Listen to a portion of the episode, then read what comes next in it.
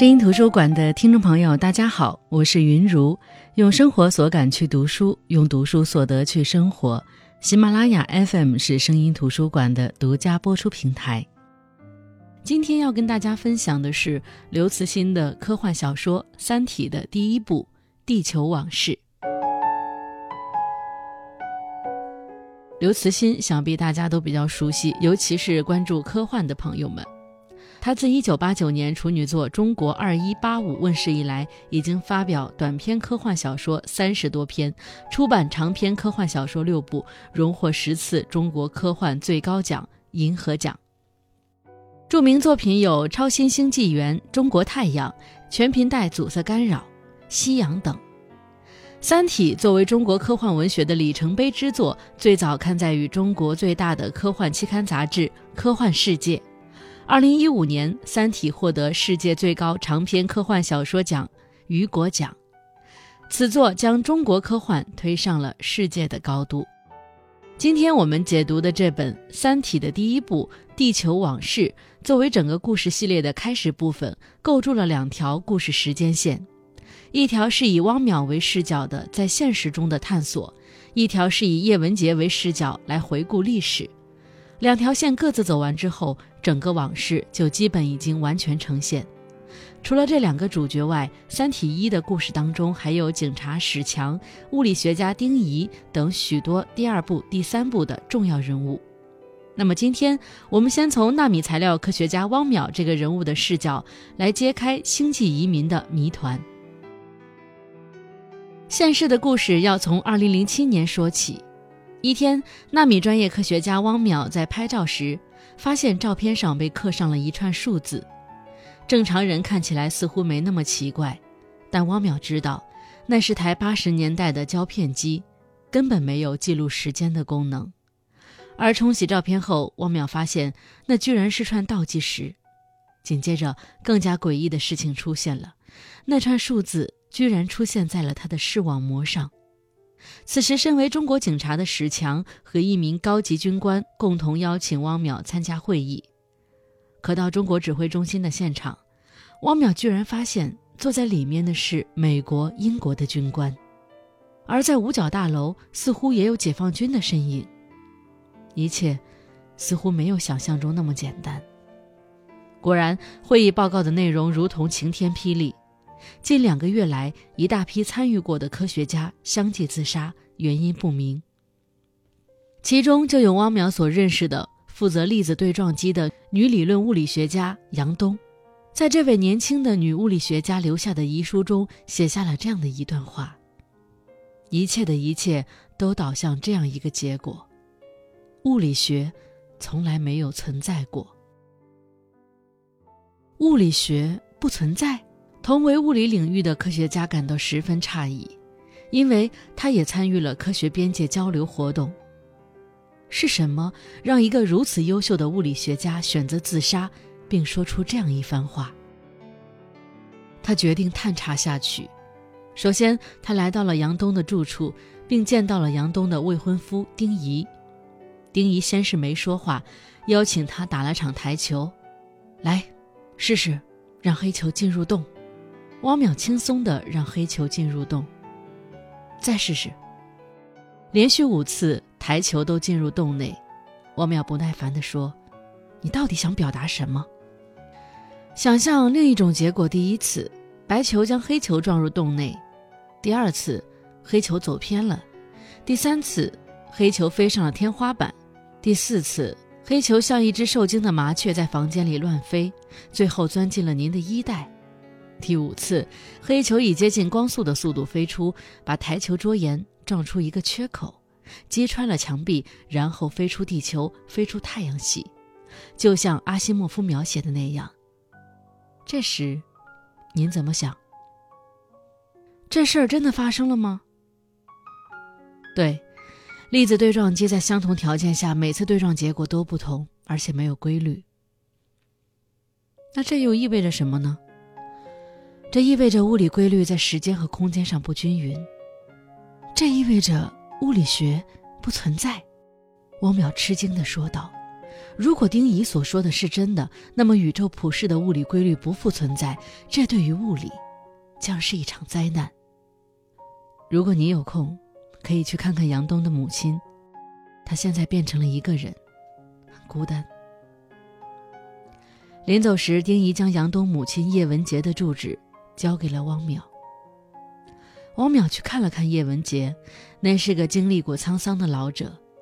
老者和汪淼讲述了他参加的红岸工程，看上去叶文洁这位老者似乎没有什么威胁。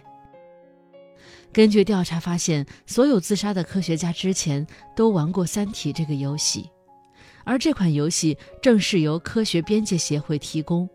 汪淼驱车找到介绍他入协会的那个人，那人分给了汪淼一台设备，并在临别时说：“三日后，宇宙将为你闪烁。”三日后，中科院天文观测中心，这里是中国最精密的天文观测点。所谓宇宙闪烁，即宇宙背景辐射波动，这可是宇宙大爆炸就开始产生的东西，一百万年都难以检测到变化。观测员认为汪淼疯了，因为汪淼认为这个根本不可能检测出变化的东西，居然会像日光灯一样闪烁。当晚，观测员和汪淼一起疯了，整个宇宙在为他闪烁。明白了，现在科学界出现了一点事儿。观测员问汪淼：“轮到我们了吗？”“轮到我了。”汪淼驱车离开，在路边停下，崩溃了。哈哈，又放倒一个！不知道何时背后出来一个人，汪淼回头一看，是当时喊自己参加会议的警察史强。汪淼记得他，没点正经的警察样，组织纪律性严重下滑，黑白两道常混，曾经用一个黑帮火拼另一个黑帮。如果不是业务水平过硬，加上领导亲自点名，这种大事情轮不到他。你是说宇宙在为你眨巴眼儿？这比喻很到位。扯淡！你的无畏来自于无知。哈，还是扯淡！来干！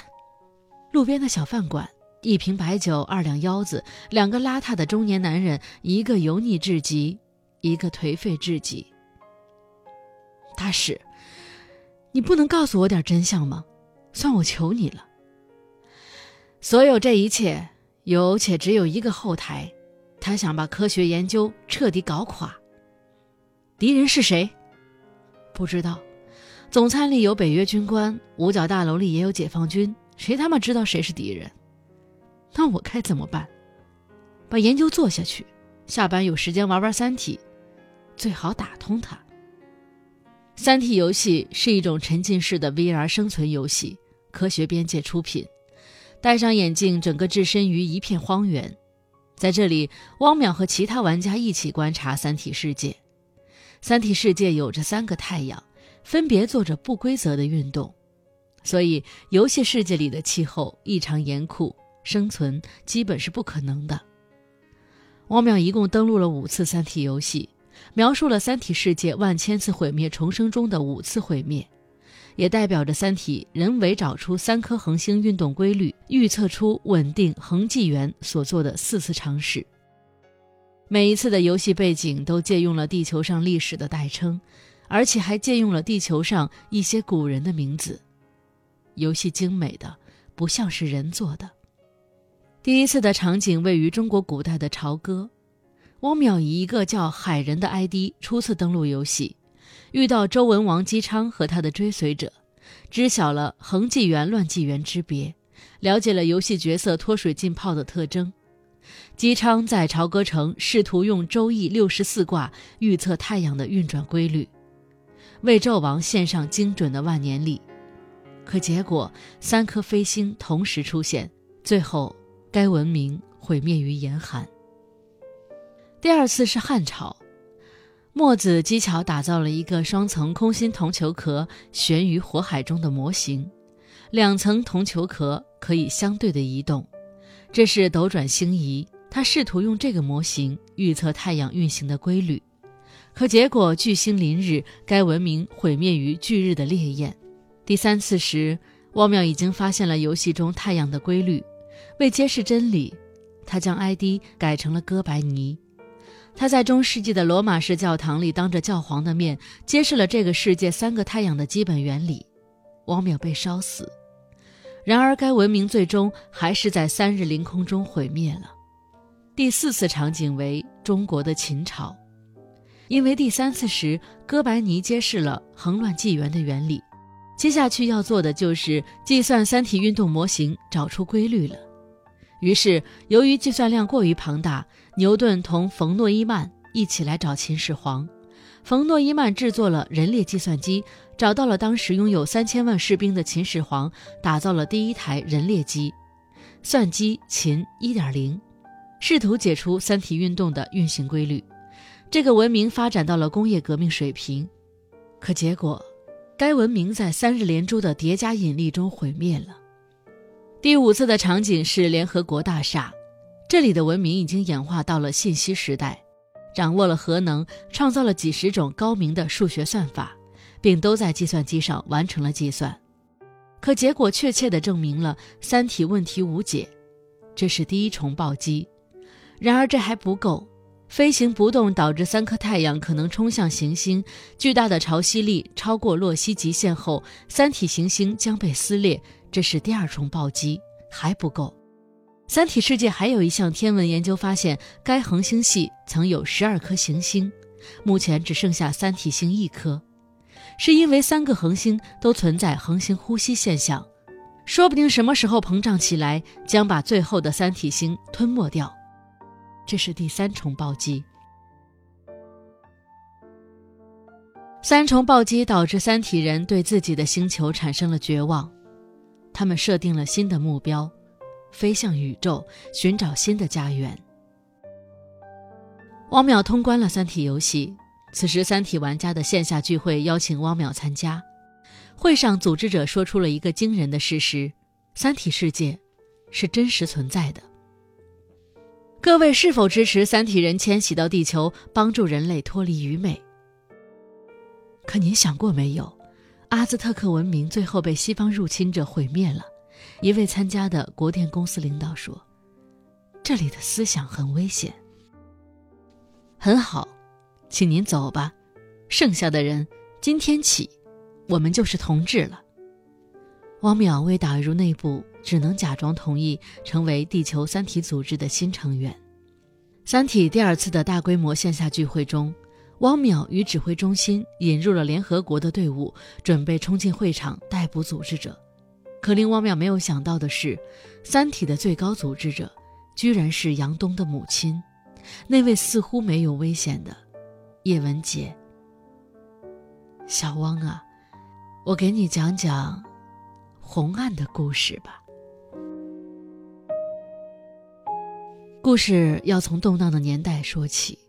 动荡的年代，有一位名叫叶文洁的女子，她出生于一个知识分子家庭，父亲和母亲都是物理学教授。一九六七年，正是动荡年代开始的时候，早就嗅出了知识界政治风向的叶文洁母亲，为了被革命主流所接纳，向组织出卖了自己的丈夫。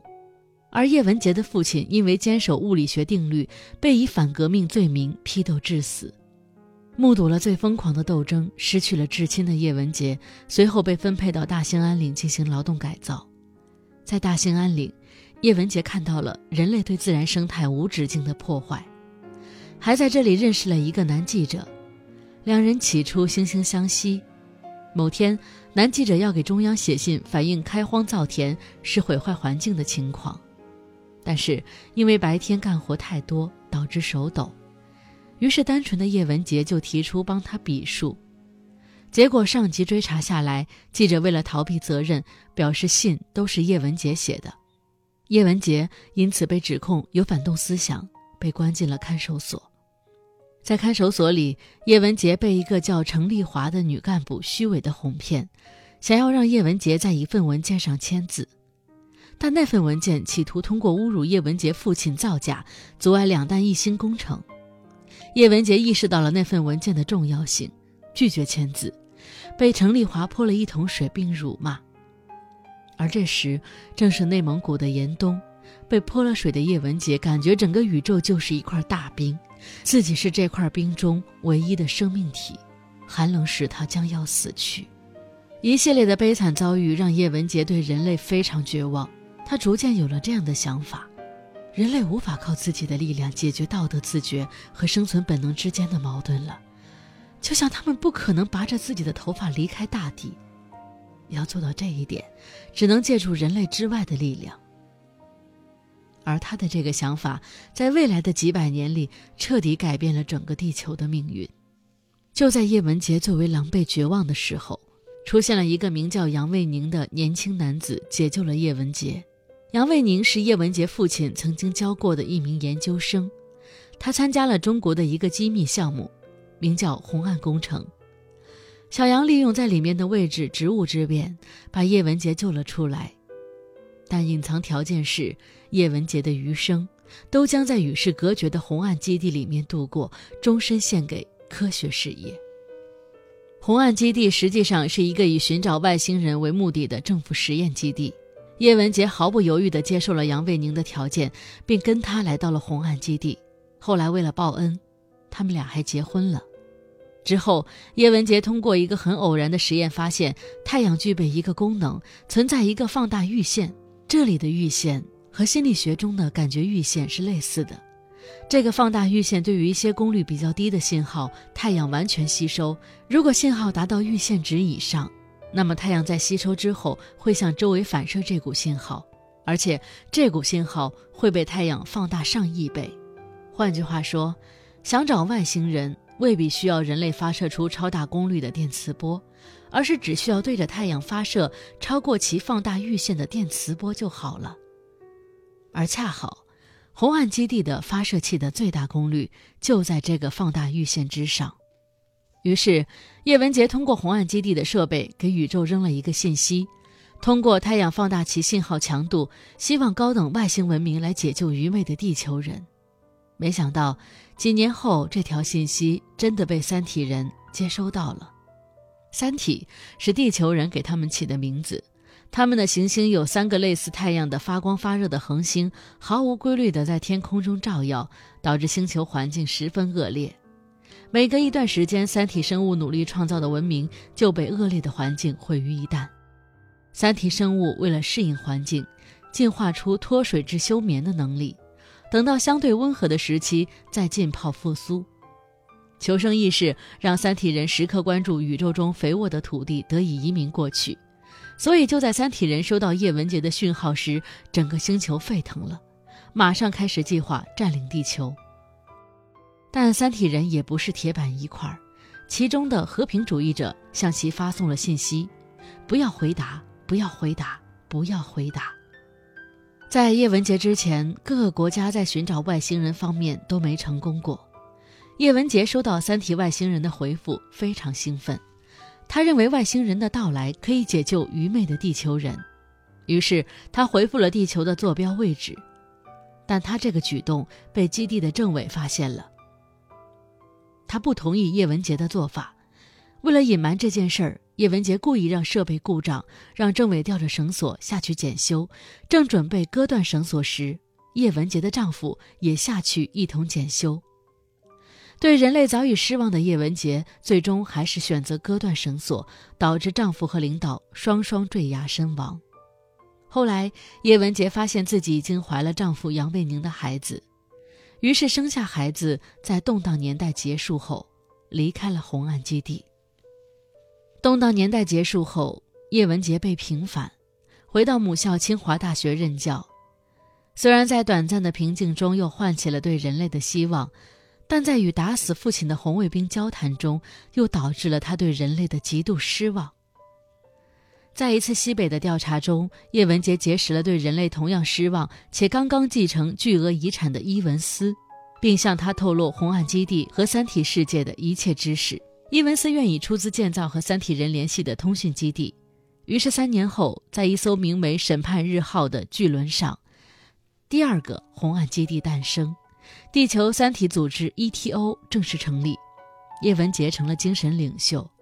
他们通过和三体人的联系，升级技术，耗巨资打造了 VR 游戏《三体》游戏，并进行了人员募集。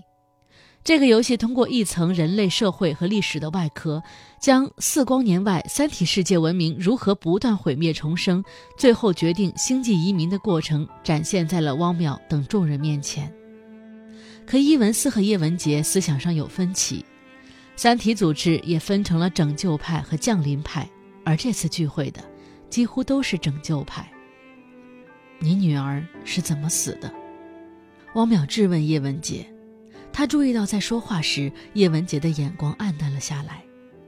史强带领的警察此时冲了进来，抓住了所有在场的人。老子怎么会想到，奶奶的，竟然真扯到外星人呢？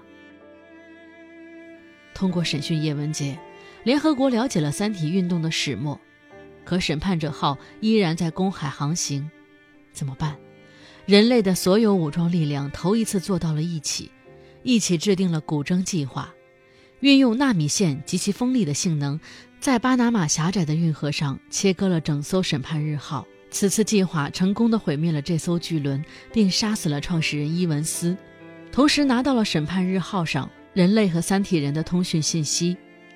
原来三体人已经针对地球人制造了秘密武器，制造出了一个超级维度跨越机器人，命名为质子。它在三维状态下大小接近于一个质子，可以加速到光速，比三体战舰早登陆到了地球。三体人对微观研究已经很深入。汪淼的视神经上的数字就是由质子造成的，这就是大多数科学家看到不存在的东西后相继自杀的原因。它可以快速监视地球上任何一个人的行为和语言，再将信息传送给三体星人。这相当于全体人类的一言一行都在三体星人的掌控之下。汪淼回到家中，再次登录三体游戏。三体舰队已经起航，踏上了对新世界的远征。游戏打出了 Happy Ending 的结局。原来三体人在接到叶文洁的信息后，正在向地球进发。故事的最后是，人类战略会议上。国际联军的首领正向所有人宣布此次胜利，所有与会者的眼前出现了一行不存在的字，这字不到两秒钟消失了，但所有人都看得清清楚楚。这行字是：“你们都是虫子。”汪淼又一次疯了，因为敌人科技太强，似乎不可能战胜。警察史强带着醉酒的汪淼来到了一片被蝗虫侵蚀的小麦地。我只是想请问各位一个问题：是地球人与三体人的技术水平差距大呢，还是蝗虫与咱们人的技术水平差距大？看看吧，这就是虫子，他们的技术与我们的差距远大于我们与三体文明的差距。人类竭尽全力消灭他们，用尽各种毒剂，用飞机喷洒，引进和培养他们的天敌，搜寻并毁掉他们的卵，用基因改造他们，使他们绝育。用火烧他们，用水淹他们。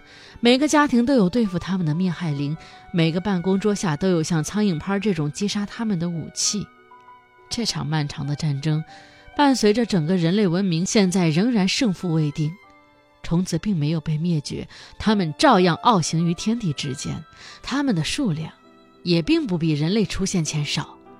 把人类看作虫子的三体人，似乎忘记了一个事实：虫子。从来就没有被真正的战胜过。